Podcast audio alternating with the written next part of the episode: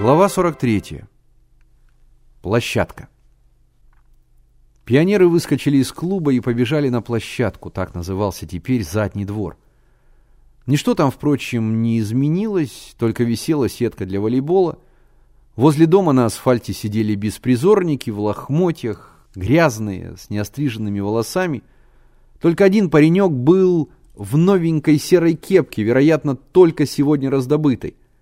Они изредка перебрасывались словами, не обращая внимания на окруживших их маленьких ребятишек, с любопытством разглядывавших странных пришельцев. Пионеры разбились на две группы и заняли места на волейбольной площадке. «Еще шесть человек!» — крикнул Миша, приглашая этим беспризорников вступить в игру. Никто из них не пошевелился.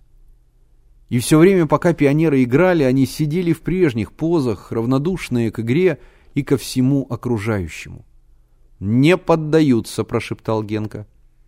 Вместо ответа Миша направил мяч прямо в беспризорных, и это не произвело никакого впечатления.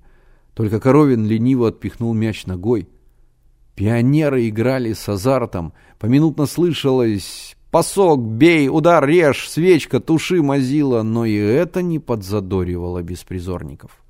Некоторые из них, прислонившись к стене, дремали. Они присматриваются. Сразу их не вовлечешь, думал Миша. Но как бы они ни ушли. Последний свисток судьи, игра закончилась. На площадку вступили девочки, мальчики подсели к беспризорникам. «Здорово, Коровин», — сказал Миша. Как дела? Помаленьку, нехотя ответил Коровин.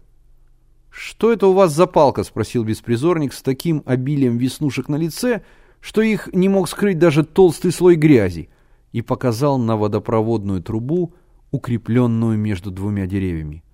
«Турник», — объяснил Миша. «Зачем?» «А вот зачем».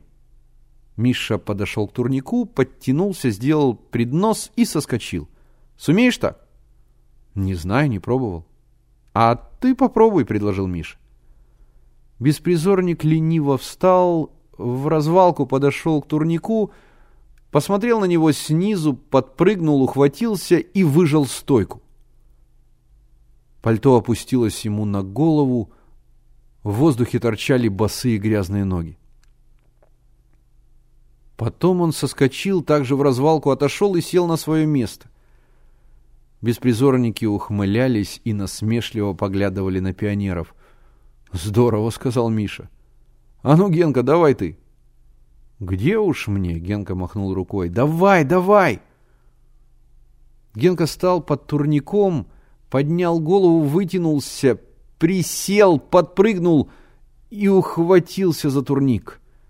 Потом, не сгибая колен, выбросил ноги вперед и начал раскачиваться — он раскачивался все быстрее, быстрее, быстрее. Раз! Сделал стойку. Два! Вторую три! Третью он описывал быстрые круги, и красный галстук летел вслед за ним. Потом опять раскачивание. Все медленнее и медленней. И Генка спрыгнул на землю.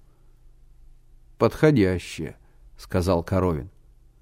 «Это называется «Вертеть солнце», — объяснил Миша. «Нам ни к чему», — сказал беспризорник в кепке. «Ничего не бывает ни к чему», — вмешался Шурка Большой. «Все надо уметь и все надо знать». «А кулак?» — хихикнул маленький беспризорник.